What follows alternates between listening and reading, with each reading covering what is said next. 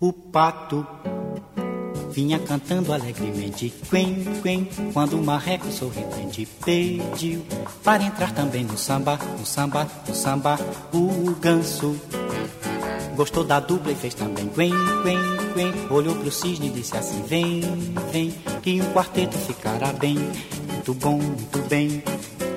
Na beira da lagoa foram ensaiar para começar nós vamos falar sobre a Fundação Parques Jardim Zoológico de São Paulo. Conosco aqui está o Mário Borges, biólogo. Mário, tudo bem? Tudo bem. Eu inicialmente eu gostaria de agradecer o convite para a gente falar um pouco sobre o zoológico aqui. Olha, é um prazer, viu, falar do zoológico, porque o zoológico é parte integrante dessa cidade e o zoológico de São Paulo é um dos melhores do mundo.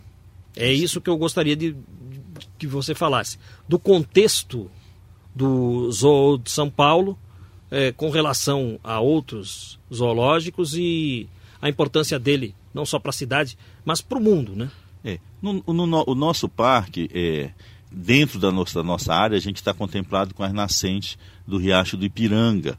Inclusive, todo aquele lago que é formado, que passa pela Avenida Água Funda e vai passar do lado da Casa do Grito, no, lá no, no Ipiranga, as nascentes são dentro do zoológico. Talvez muitas, muitas pessoas que visitam o parque não saibam que as nascentes do Riacho do Ipiranga está dentro daquela nossa área que é onde o zoológico está situado. O, o lago do zoológico, então, é formado por uma nascente do córrego Ipiranga? Exatamente.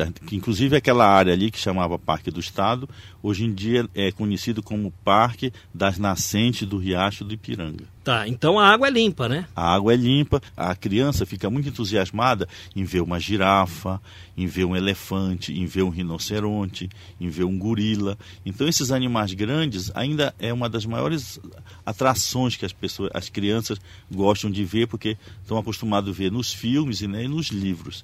Então vendo direto diante de um elefante com 5 toneladas do lado é o peso normalmente dos elefantes então a criança fica assim fazendo fotos com os pais, né?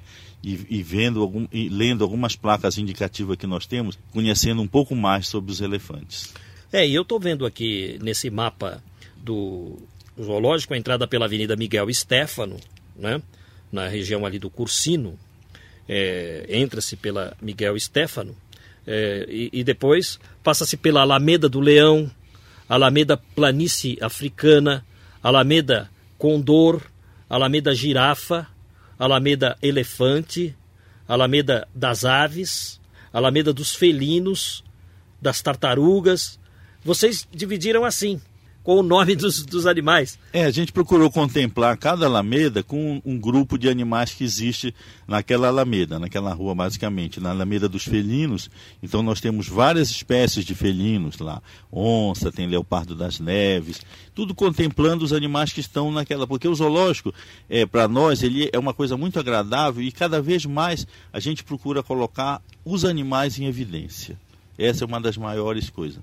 Como nosso, os nossos maiores parceiros são as crianças que visitam o zoológico, os animais também a gente procura colocar sempre em evidência. Por exemplo, existem alguns animais que o pessoal conta piada, né? Isso. Então, por exemplo, tem a zebra, dizem que a zebra dá azar, né? Deu zebra.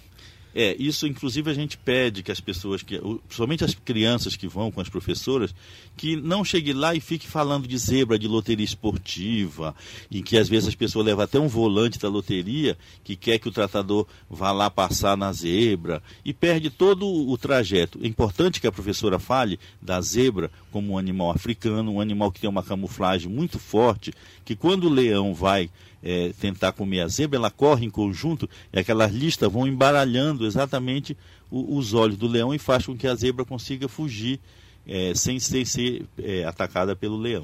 E outros pontos, por exemplo, no, no, onde tem um lobo. Então lá as professoras, às vezes, de uma forma até errada, é, procuro ficar contando história do lobo mal e as crianças ficam fazendo coro. Lobo mal matou vozinha. Um, dois, três. Lobo mal matou vozinha. E isso que acontece é que quando a criança volta para casa, às vezes, o lobo, geralmente a criança tem um, um, cachorro ou um cão em casa, e ele passa, às vezes, até a ter uma, uma, uma informação indireta ou até errada do lobo, porque ele fica achando que ele comeu a vozinha. Então é interessante que elas contem a história sobre o lobo falar sobre o cão, sobre, por exemplo, usar na época de Rômulo e Rêmulo, que tem aquela loba que amamentou. Então você procurar vários ganchos de procurar falar realmente sobre os animais. Nós temos hoje placas informativas no zoológico explicando como é o funcionamento do zoológico, como é que aquele animal, o que que o animal come, o que que o animal, é, quanto tempo ele vive, qual a distribuição geográfica dele. Então tudo isso para fornecer um monte de subsídios educativos para as crianças, além do lazer que deve aproveitar também durante a visitação. E a respeito da anta, o que você falaria? Porque eh, anta, eh, geralmente você usa isso pejorativamente para ofender alguém, né? É, eu inclusive fico até certas horas meio nervoso com algumas pessoas, porque a gente, a anta é o nosso maior mamífero sul-americano.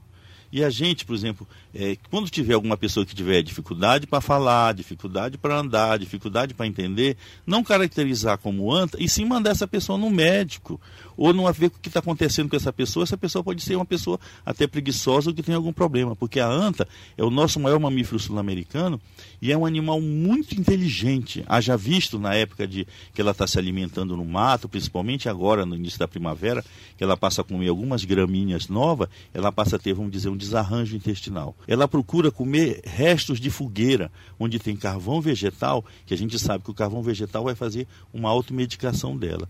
Então é interessante que a gente pegue a nossa fauna e coloque lá em cima, e coloque ela no verdadeiro lugar que merece. E não ficar é, usando esses termos para é, menosprezar ou diminuir o, valor da nossa fauna perante as crianças. É verdade que os africanos, quando vão visitar o zoológico de São Paulo, eles fazem verdadeiros rituais de adoração a determinados animais? Exatamente. Então, por exemplo, se vem um pessoal da África do Sul aqui que vai falar dos elefantes, eles falam como se fosse um deus para eles. O pessoal australiano que visita a gente para falar do koala, eles falam assim, não permite que você diga nada que venha desmerecer aquele animal. Então, nós, através de críticas e professoras e tudo, a gente critica muitos livros hoje em dia, que os livros não trazem muitas fotos da, da fauna brasileira e sim traz elefante, girafa e rinoceronte. Mas nós mesmos pegamos o nosso maior mamífero, que é a anta, e procuramos jogar na lata do lixo, caracterizando como uma pessoa que tem alguns problemas psicológicos até. Então eu gostaria que o pessoal realmente colocasse o nosso maior mamífero no lugar em que ele merece, de uma forma educativa, porque aconteceu outro dia, numa visita lá, que o menino perguntou assim: dê um exemplo de uma anta, de um mamífero. Aí ele fala, o menino falou assim: não, a minha tia. Por que a sua tia? Porque a minha tia é uma anta.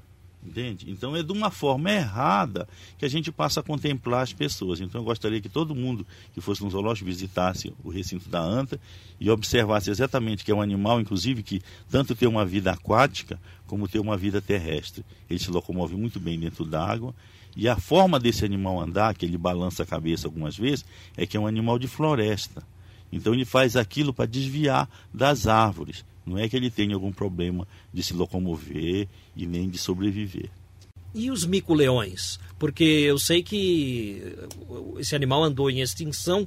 Parece que agora houve um trabalho de recuperação dos micos-leões. E como é que está a situação? É, hoje em dia tem um mico, tem um, um, um comitê sobre esses animais, em que eles têm o censo desses animais, quantos animais existem, tem o centro de primatologia no Rio de Janeiro, em que coordena esses animais.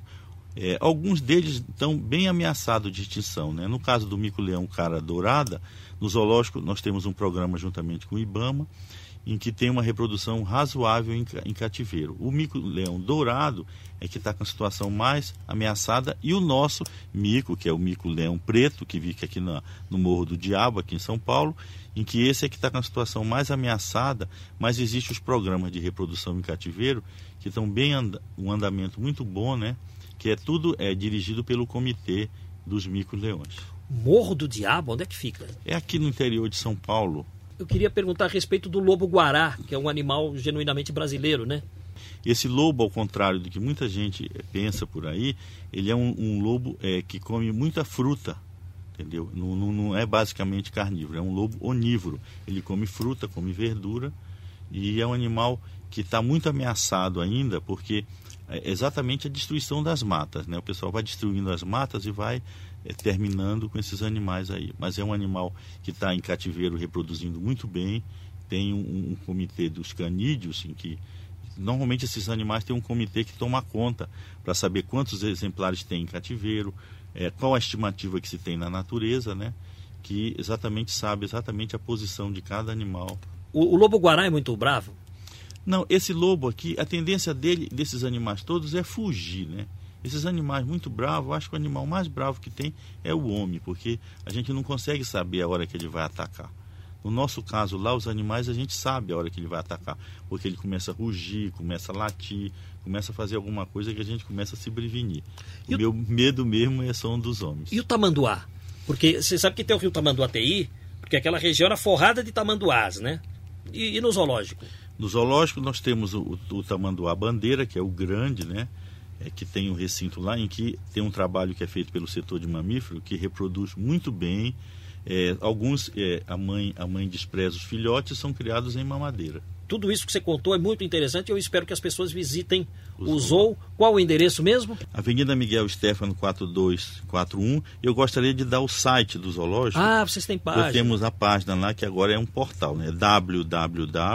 www.zoológico.sp.gov.br. Nós temos toda essa programação que eu falei com vocês aqui disponível no nosso site. Mário Borges, biólogo, muito obrigado e eu espero que o programa tenha sido útil, né?